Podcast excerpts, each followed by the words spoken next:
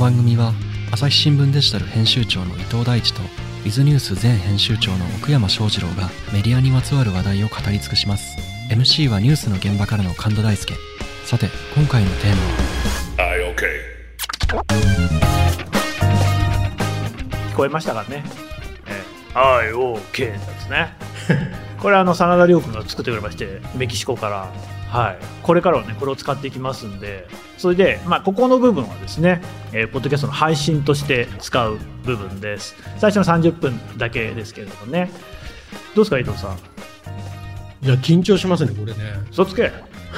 声が響くじゃないですか。響くね。ねえ、うん。もあんまり緊張してるって顔じゃないですけどね。う緊張はしてないです、緊張してないんだね、はい。嘘でした。嘘ついたね。はい。はい、どうですか奥山さん？ちょっと寒かっ寒かったねた。寒かった、寒かっ今日はね、あの、すごい寒い日だっていうことでね、やってますからね。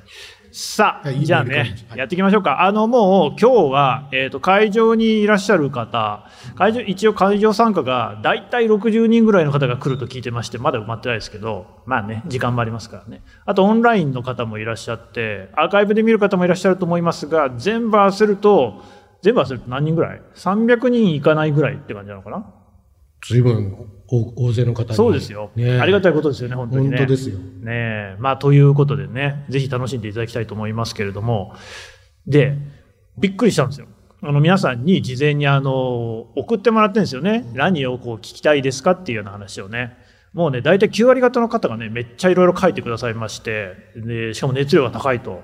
うん。このね、質問をね、やっていくだけで多分半年ぐらい番組できるんじゃないかっていうぐらいね、集まりましたんでね。打ち切り会議できますねこれでねそうね。あそうそう。あの質問なくなったら打ち切りますんで、この番組はね。はい。毎回言ってるけどね毎回言ってるけど、本当に打ち切るからね。で、そんな中から、ちょっとね、えーいくつかね、皆さん、もう本当申し訳ありません。全員の方の文は読めません。ただ、あのーどっか番組で必ず何かしらの形で取り上げていこうと思いますので、気長にお待ちください。ということで、じゃあ早速一つ目からいきますか。はい。やりますか一応ね、会場で参加してくださるっていうことで、えーいただいてます。カーナさんという方。もうね、今日、今回はね、あの、なんせイベントのタイトルが、あなたもメンツようんってことでやってますからね。なんで、まあ、ちょっとこうね、それに付随するというか、ふさわしい問題、えー定義からでいこうと思いますけども、私は、とにかく気が弱いです。何か他人から指摘されると、それが気になって、なんでこんなことをしてしまったのだろうと悲しくなります。意志が弱くて、一度決めたことを続けられません。そんな自分が辛いです。乗り越える方法があると思いますか？ご意見を伺いたいです。というね、とにかく気が弱いという方、このイベントにぴったりですね。いや、伊藤さんから聞いていこうかな。どうですか？そうっすねまああの意志が弱くて一度決めたことを続けられないってこっちの方うん。は結構、まあ、やるやれることあるのかなと思うんですけど多分こう読んでと思ったのがうん。多分すごい自分に高いハードルを課してるんだろうなと思うんですよきっと。うん。だけどこの続けるのはうん本当にもうめちゃめちゃハードル下げた方が僕はいいと思ってて どれぐらい？例えばうん。英単語を覚えるんだったらうん1日1個から始めればいいと思うんですよ。あ、なるほどね。そう。それ多分ね。ぐらいだったらなんとかなんだろうとそうそうそうそうそう、真面目な人って、うんいきなり20個とか30個とかやって。挫折して、で、また自分が嫌になって繰り返すから。私はダメな子だと。あ、そうそうそうそうそうそう。なんかなっちゃうね1個からは、その、ハードル下げるっていうのが、うんまあ僕はおすすめですね。なるほど、で、そのね。1個でもやったらめちゃめちゃ自分を褒めるっていう。おもそれを、もう、す僕もこういう感じでやってて。嘘つけよ。そうやってて、自分へのご褒美で、お菓子食べたらめちゃめちゃ太った。お菓子なの？そう。何歳なの？お菓子食べる。45歳だ。そうそうそう。ご褒美お菓子あんまり、そうそうそうそう。ハードル低すぎるのもあれだけどうん、ご褒美上げすぎるのもあれですけど、まあやっぱり、なるほどねあの、そう、一番大事なのは自己肯定感だから、ああ、それは大事かもしれないね、本当にね。そうそう、そういうの一が、歩ずつやるっていうのが大自己事かなと思い肯定感がなんか得意な人っているじゃん。うんまあ、俺もそうなんだけど、うんそういう人っていうのは結構あんまりこういうふうにね、落ち込んだりしないかもしれないね。確かにね。とすると、気が弱いなって思ってる方は、なんか自分の自己肯定感を上げていくっていうのを、なんかこう、わかりやすいようにやっていくのがいいかも。これね、お悩む必要ないと思うんですよ。何何これ言い換えるとう、ん。むっちゃ意志強すぎてう、ん。一回決めたことを最後まで曲げないうん。人間ばっかりだったら、世の中破綻するじゃないですか。そうだね。そうだね。そりゃそうだ。なので、もうこのまんまでいいと私は思います。あ、こういう人もいた方がいいよ。そういう人ばっかりの方が世の中いいんじゃないですか。こばっかりで大丈夫む。しろむしろい。ろんな人がいた方がいいって本当そうですよ。うん。あ、そだって文句言われても無視して絶対曲げないんですよ。うん。そそれはしんどいね。やばいやつや、う。やばいね。全然肯定していいと思います。えー、カーナさんね、心配する必要が全くないというですね、えー答え、答えになってないんじゃないなってないなんか、いやいや、あの、気気が弱い自分が辛くて乗り越えたいって言ってんだけど、いや別にそのままでいいだと、あんまり救い、そうか、でも貢献してますよ、それだけで。そうね。世の中に。なるほど。はい。うん。この他人からの指摘とかは、はいほぼ全無視で僕はいいと思ってて、さあ、だからそれができんだったら苦労ねえんだよ。SNS とかもそうだけど、はいあただのフォントだから。フォントだから。フォント。あの、活字のこと活字のフォント。フォンフォントと思ったら、もうマジなんでもない、本当に。まあね、ほそうそうそうそう。別にさ、家にピン、来てさ、ピンポン押してまで言う言われないじゃん。言われないよ。そ仕事のことでも何でう。言も。わないよ、そんなもの。だから、まあ、ほぼはほフォントですよ。あそううん。僕はそう思ってます。確かにね、あれ、コードとか見るとさ、HTML とかってさ、そうそうそうフォントサイズとかって書いてあるもんね。そうそうそう。そんなもんだぞそんなもん。マジそんなもん。えっと、まあ、これもあれですね。まだ我々の距離感もつかめてないし、お客さんとの距離感もつかめてないですね。次いつももうちょっとこうギュッと収録してですよね。もうちょい、え 次行こうか、次。次 行くかはい、行きましょう。次、オンラインでね、えご参加いただきます、笹波さんからですね。これもいいですよ、メンタル。人前で上がらずに話す方法はありますか？また、どうしたら面白く話すことができますか？ということでね。はい、岡山さん、上がらないで話す方法。これも、ちょっと全問答みたいになっちゃうんですけど。やめてよ。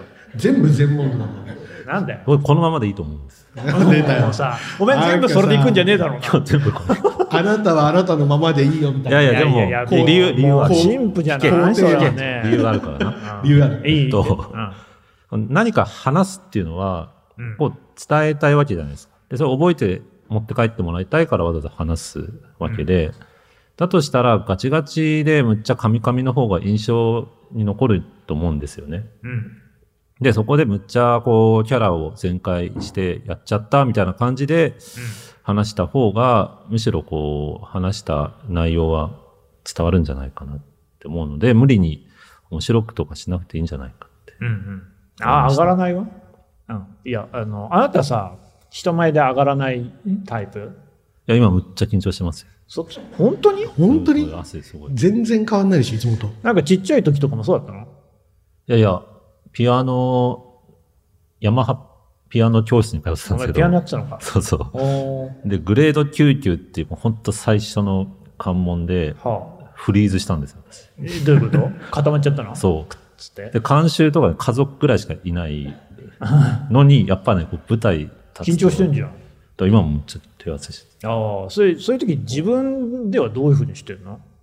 そのままの自分でいいじゃんとはならないでしょ、それは。でも結果的にこうやって、まあ、ちょっと小ネタになってるから、うん。やっぱグレード99落ちてよかったなって私は思ってますよ。だからさ、こう、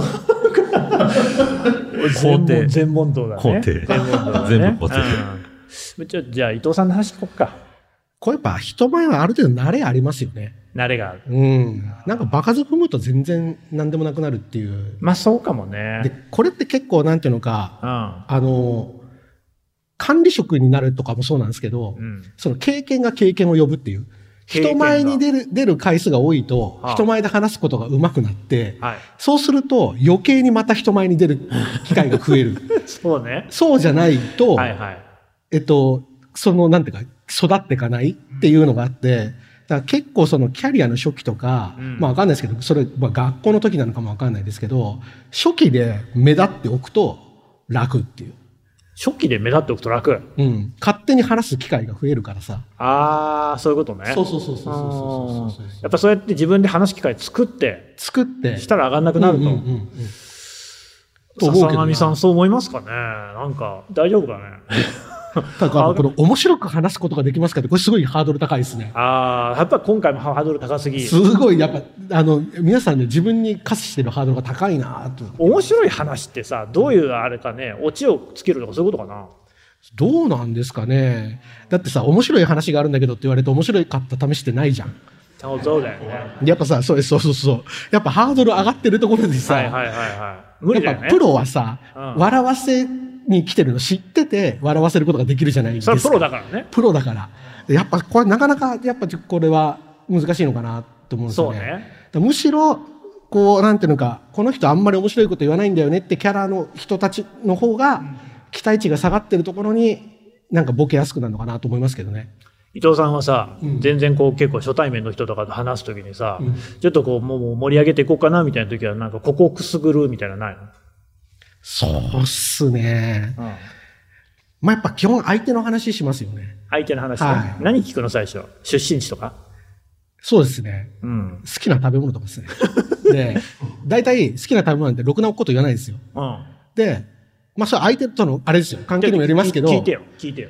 あ、菅さんって言うんですか。うん。あ、はじめまして、伊藤さん。よろしくお願いします。どうすっも。げえベタな質問ですけど、好きな食べ物なんですか好きな食べ物か、迷うなうん、僕はね、でもね、意外とパクチーが好きです。うわーそれ男性あんま嫌いなやつじゃないですか、普通。いやいや、でもパクチー美味しくって、はいベトナムのフォーとか食べるときは、もうお店でほら、入れられるとこあるでしょ？山盛り入れらですか？もう入れられるだけ入れちゃう。じゃあもう今度一緒に食べに行ったら僕のパクチー全部あげますよ、もう。え？食べられない？大っ嫌いなんですよ。ああ、そうなんだ。組み合わせとしてはいいと思いますこれ俺の方が面白くしゃべってない？ほら。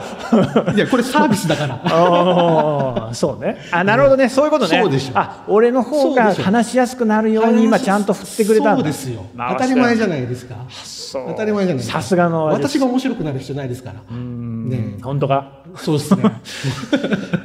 えーっと、ちょっとね、まあ大丈夫かなっていう感じになってますけれども、よし、恐ろそりやってますね。三つ目。次行くんだ。いや、あのね、もうサクサクやっていかないと、やっぱり少しでもね、多く読みたいじゃないですか。次行きますよ。えー、あゆたむさんという方ね。この方もね、オンライン参加です。えー私は、地方在住の20代会社員です。えー上司に悩んでいますと。上司は、そう思うならやってごらんというふうに言いますと。言葉だけ聞くと自由にやらせてくれる良い上司のようですが、実際は何も考えていないだけなのです。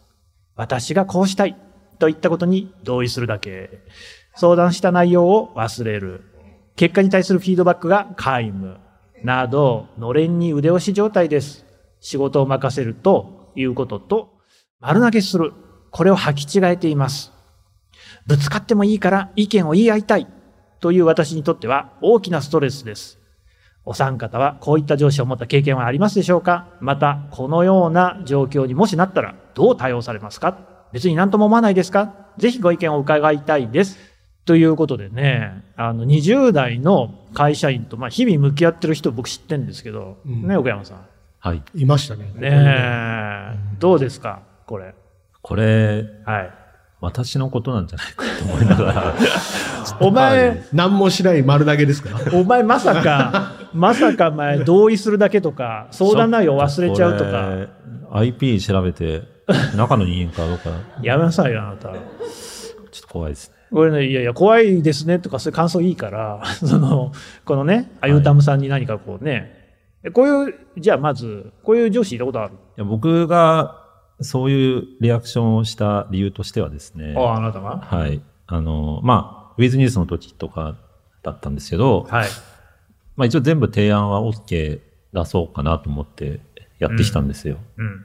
で、割とまあ変な企画とかイベントとかも全部やってきたんですが、一応理由としてはまあ、そこでディフェンシブになっちゃうともともと新聞社なので、うんどんどんやんない方がいいなっていう風になるなと思い、はいはい一応そこはあえて、こう、まあ、ようわからん企画もやりたい人がいるならやった方がいいんじゃないかなっていうので、まあ、ゴーサイン出してきて、まあ、結果的に全部面白かったんでよかったかなとは思ってるんですが、ですが、まあ、受け手はそう思ってなかったかなと思って。ひょっとしたらね、お前からダメ出しを食らいたいと思ってた可能性あるよね。うーん、そうなんですね。これでもさ、、難しくない？実際さ、そんなわかんないもんね。どういうタイプの人かって。なんか、まあ、その上でかわかんないですけども、もしコミュニケーションが取れるとするなら、なんか個別の、こう、施策は、まあ自由にやりつつも、なんかもうちょっと上の大きい目標みたいなところをうん共有しておけば、こういったストレスってのはもうちょっと減るのかな、みたいな気がして。何ですか？大きい目標って。なんかこう、例えば、ポッドキャストをやるっていうのは、はあこう、のポッドキャストをやり、こういうイベントをやる。うんでそれは、イベントをやるためだけが目的ではないわけじゃないですか。そりゃそうだ。その上に、まあ、新聞社全体としての事業のこう、まあ、KPI、KGI とかって言いますけれども、うんなんかその KPI の上にある KGI、ゴールみたいなところを握っていれば、まあ、KPI は自由にやったとしても、こう、放り出された感は少しは減るのかな。うん、ちょっと何言ってるか分かんないんだけど。伊藤さん分かった今の話。ちょっとよく、よくわかんないマジで？そうね。うんなんか手段と目的みたいなところで、目的を共有してれば、手段は自由にやったとしても放置されてるとは思わないんじゃないかああ、なそういうことね。あなぜやるのかを共有しとくってことですよね。もしかしたらそれが足りないと、あ。まあ、なんか何も考えてねえんだ。だなっていうふうに思っちゃった。だからこの方の上司とかはそうかもしれないね。だからそのあゆたむさんとしては、ご自分が何をやってるのか分かんないっていう状況になっちゃうと。かもっていう。かもしれないね。はい。伊藤さんどうですか？これはね、あの、僕、僕だったら、こうんの上司超いいなと思って、やりたいこと何でもやれるから。まあ確かにね、何も言わない。だって、ただのハンコマンじゃん。自分のやりたいことにハンコしてくれる人じゃん。はいはいはいはいだからはい。僕はこういうのも使いようかなとは思うんですけど、ただそれは僕のニーズなんで、あそうね。違うと思うんですよ。あこの方はだってこうね、はい意見を言い合いたいってんだから。で、まあ僕も結構その管理職経験ありますけど、うんやっぱりその自分はこうしたいっていうことを言ってほしいんですよね。ああ。あのね、これ特に今のあれだと、かっちり指導するってうん。選びにくいんですよ。そうだね。それ求めてないし、そうそう。求めてない人にやるとやめちゃうから、そうだよ。やっぱりどうしてもうんほっときがち、そうだ、ね。触らないがちにわかる。向くんですよ。うん。だけど、やっぱり私はこういうことはちゃんと教えてほしいとか、うんまあ言える人っているんで、ちゃんと。あの、ね自分はちゃんと、あの、この原稿を書いたことに関してはフィードバック欲しいって言える人っているんですよ。でも、言うと、言うと凹む人もいるんですよ。うん。だから、なるべくこっちで勝手に直しちゃうみたいなタイプの人もいて、でやっぱ大事なのは自分のニーズを上司にちゃんと伝えるっていう、うん。その自分の取扱説明書的なことをうんちゃんと説明されると、あの、管理者目線としては楽。はいはいはいはい。で僕はそれはいつも、あの、会社員としてはやるようにしてます。あの、上向きに。。あ、そうなんだ。はい。だからもういつも言ってるのは、極力何もほっといてくれっていうこと言ってる。ああ、言ってんのね。本当にダメな時だけ言ってくれればいいから。なるほどなってって言う。でもだからあれだよね、そういうのがさ、お互いに上司も部下も、そういう文化みたいなのがあんま日本ってなかったかもしれないよね。そうなんです。だから、あとは出社とか退社とか細かく言われたら僕は即辞めますって言ってる。はいはい。なるほどね。だから上司の方はでも、その取説みたいなのを部下が作るよね、やっぱね。ああ、この人こういう人だから、まあとりあえずこの辺をやっとけば、私の企画つ通すな、みたいなのとかっていうのは。逆向きもやった方がいいんだよね。多分ね。そういうことだね。うんてか、そういうことだな、そうだな。管理者だって管理するの仕事だから、うんやりやすい方がいいじゃないですか。そりゃそうよ。うん。と思うけどな。まあ一応私もほら、このポッドキャストに関しては編集部門っていうかね、制作の統括をしてんだけれども、こんなんか別に言ったことなんか一回もないもんね。と思うよ。うん。その求められた時しか言わないね。いつも日頃から言ってほしい人もいるんじゃないですか？いるかね、うんちょっとそれ話した方がいいんじゃないですか、ちょっと。そうだね、うんそういう話したことないもんね。大体ね、これみんなね、自分がやってほしい、うん自分が部下だとしたらやってほしい接し方を上司になったらするのよ。なるほど。だからほっといてた、ほっとかれたかった人はほっとくし、俺はほっとかれたかったね。うん。超絶教えられた人は教えるし。るほど。だけど、それ相手にあとか、時代に合ってるとは限らないじゃん。だか確かに。らそのすり合わせは必要なのかなとは思いますけどね。なるほど。うん。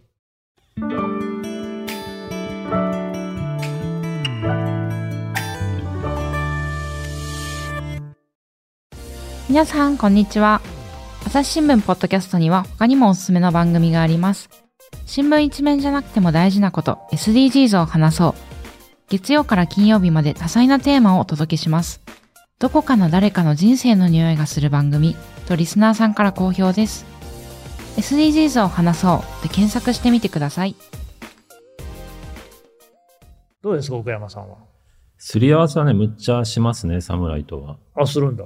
まあ、特に新聞社に比べると、うんまあ、いわゆるワンオンワンみたいなものは、やってる。上司の、まあ、直属の上司、その上、もっと上ぐらいのが、もう毎、毎週だから誰かとワンオンワンやってるみたいな状況ですしそもそも働き方のタイプもむっちゃいっぱいあって、うん。この時間のフレックスの制度をどこまで使うかとか、まあなんなら住所を東京じゃないところにしますみたいなスタイルも制度として用意はしていたりするので、まあだんだんとそういうジョブ型雇用みたいな方が働く人も働きやすくなっていくのかなというのと、まあ今ジョブ型雇用っていうのは、その能力みたいなところでのこう絞り込みがジョブ型雇用。まあ、これができますっていうことで、それね。うん。でだんだんそれは働き方みたいなところもうん広がっていくと、よりこう、なんかパフォーマンスを発揮できる人は増えるのかもしれないです。まあそうだよね。別に東京に住まなくっても、その方がいいパフォーマンスを発揮できるってんだったらね。そうですねい。ね。この間なので、こう、コーポレートサイトに、ちょっとまあ採用のプロモーション兼ねて、静岡在住で。営業をやっているメンバーを紹介したんですけど、やっぱ基本オンラインあ、まあ、そっか。でうん、で、ただ、あの、定期的に出張は来てもらってて、うんで、その時に集中してアポを入れるみたいな形で、営業ですら割とほぼオンラインでも成り立つ。う。ん。で、そういう働き方もありますよっていうのは、まあ僕もちょっと記事を編集しながら、あなるほど、もうこういう時代なんだとうんいうような発見はありました。まあそうだよね。だから実はその自由な働き方がいろいろできるんだよっていうのは、その上司の方もちゃんとしとかなきゃいけないけれども、その部下の方、要するに自分で働いてるよっていう人も、いや、いろんなことできんだよというところはね、もっとこう強く認識してもいいかもしれんね。採用シーンはそれは本当にすごく現れますよ。もうそういう制度がないところは応募しないみたいな形で、出会わない形になっちゃうので。なるほどね。まあ、総じて言うと、あゆたむさん頑張れっていう、そういう感じですかね。うん。ざっくりでしょ、それ。あった。次、えー、会場にいらっしゃるはず、五右衛門さんですね。この方も若いですね。私は昨年春から社会人になったものです。まだ社会人1年目ですね。平日の夜は休まるような、休まらないような気分になります。皆さんはどのように過ごしていますか？若手時代、単身時代と今とを比べてぜひお聞きしたいです。ちなみに私はお酒は飲めません。ということなんですけれどもね。伊藤さんは何？どういうふうに休みの日は過ごしてるの？これ休みの平日の夜なんじゃないあ、ごめんなさい。平日日の夜。うん。私、そうですね、若手時代はもうなんか、12時ぐらいに帰ってきて、そのまま寝て、うん。翌朝行くっていう、もう。ああ、ゴリゴリ働いてたのね。そうっすね。はいはいはい。はうんい。もうロスジェネだったんで、そのなんか、なんかするっていうのがなくて、うーん。はい。うん。たまに12時から3時ぐらいまで飲むみたいなうん。のの繰り返しでしたね。でも3時に飲んでもまた朝ちゃんと出勤すると。そうですね。はい。って感じの日々を過ごしてましたね。で、単身じ、そうですね。単身時代って言うと僕今も単身なんで、あれですけど、まあ大体平日の夜だと、まあ友達と会うこと多いですかね。最近やっぱいろんな、とも、いないわ。いなかった。友達じゃないわ。誰だよ、じゃあ。あのなんかいろんな業界の人たちと会うこと多いですね。ああ、そうね。まあ、はいおお知り合いといで、うか。まあ、きまあ、はい。まあ酒飲んだり。いいじゃん、向こうは友達と思ってるかもしれないよ。そうっすね。ね。うん、はい。向こう傷つくから。まあ友達ってことで一回とりあえず会ってうんうんうん。何や会って、まあなんかいろいろ情報交換して。まあ情報交換ってほどいいもんでもないですね。あ例えば最近こういう本読んだけど面白かったよとか。そうそうそうそうそう。情報交換って何？情報なんか今間があったよねう。ーん、なんだろうな。なんな、なんかさ、確かになんかきからさ、掘ってくと酒具体的な話出てこないけど、ねやってんの？本当に。いや、いや、酒飲んでんだけど、酒飲んでるね。でもなんか大体家族の話聞いてること多いね。相手のやっぱり、うん、なんか年齢柄。年がね。そうそうそうそうそうそう。行ってきちゃってるからねそうそうそうそうそううん結構みんな複雑な事情ああんたるじゃないですか。何？結構相手の話を聞くタイプなの？自分が話すというよりは。さっきもそうだったし。そうっすね。割と、割と、あんたいや、わかんない。相手に言わせたらそうじゃないって言うかもしれないですね。あはい。はい。ななんでわ、僕あんまり家に帰って一人で家で過ごすってことはないですね。で、どうなの？それさ、この方がお聞きになってるのはですね、平日の夜は休まるような、休まらないような気分だっていうことなんだけど、まあ、やっぱりなもうちょっと何して過ご休みたいしてるんです。かね？なん、まあ、わかんない。うん。会場にいますか？あそうそうですねあ、いた。おうなもしよかったら。何して過ごされてるんですか？はいメーカーの総務部ストレスフルで働いてる。ああ。感じですね。五右衛門さんは平日の夜は何をしてますか？帰ってご飯食べて、お風呂入って寝るだけ。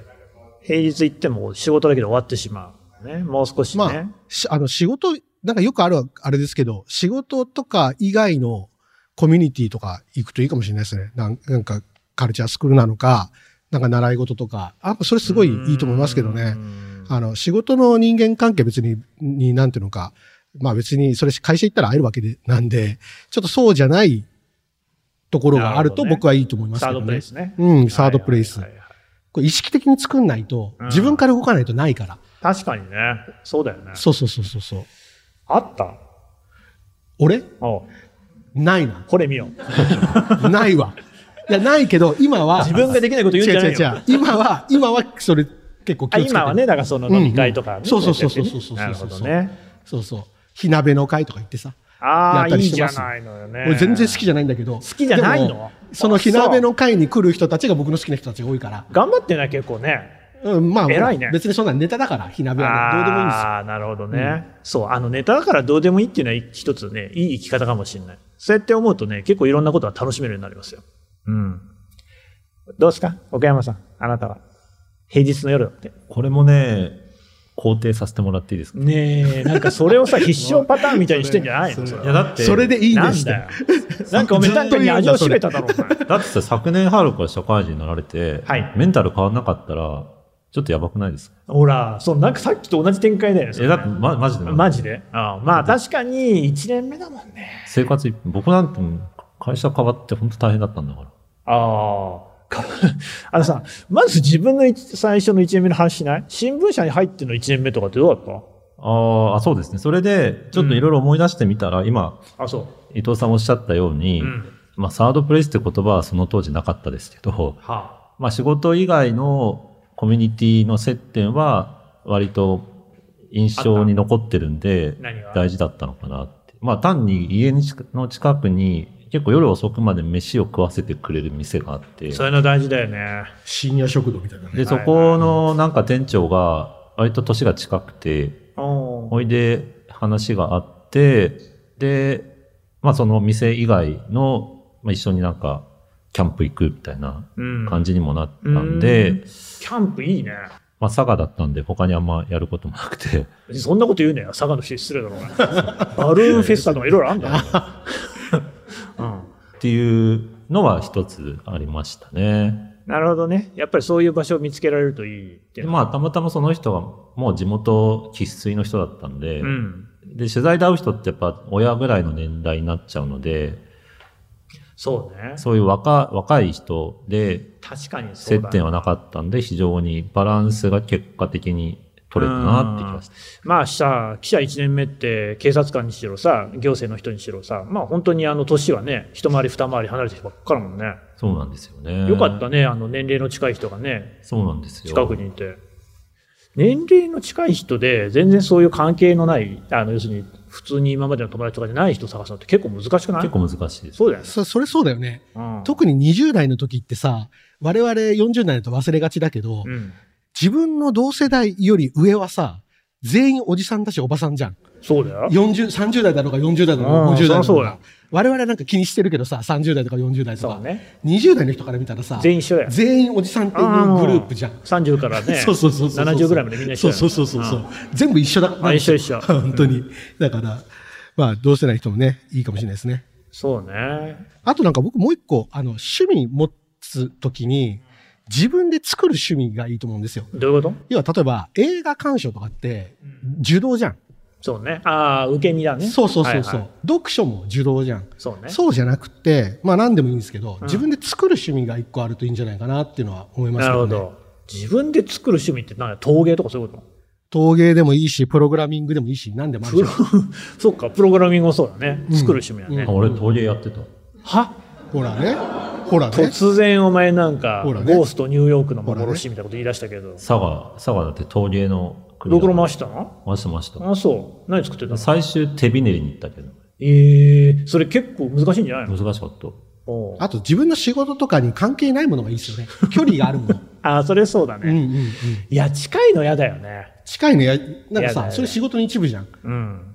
そうじゃない方がいいですよね。ああ、そのわかる。方が、そう、なんていうか、後々、うん。その体験が生きるのかなと僕は思いますけどね。だからそれこそ、あれだ、新聞記者にとっての陶芸みたいなことだね。うん。ほら、お茶も習ってたよ。ほら。結果的にこういう個性豊かな仕事編集してたのか者っていう。編集者に仕上がるわけだから、そういった豊かなね、そりゃ幅広い経験っていうのは大事かなと思いますけどあ、ね。なるほどね。うんうんですって。役に立つのかな、これな。あのね、毎回この Q&A 対して役に立たなさそうあ。っという間に30分なのよ。あ、はい。とということなんで、まあちょっとね、あの、すいません。あのえーこれで、ポッドキャストとして配信する分はおしまいってことになりますね。まあ、無料ですからね。そうです。いや、なになになになに無料ですからエンジンかかってませんでしたけど、みたいうなこと言うのやてくれるここちゃんまではね。とかいやいや、これからもっとすごいことありますから。ああ、まあはいそれはどうしても申し訳ないですけれどもね。はい。というわけで、じゃあね、えーポッドキャストの分はこれで終わりです。どうもありがとうございました。はありがとうございました。ーい。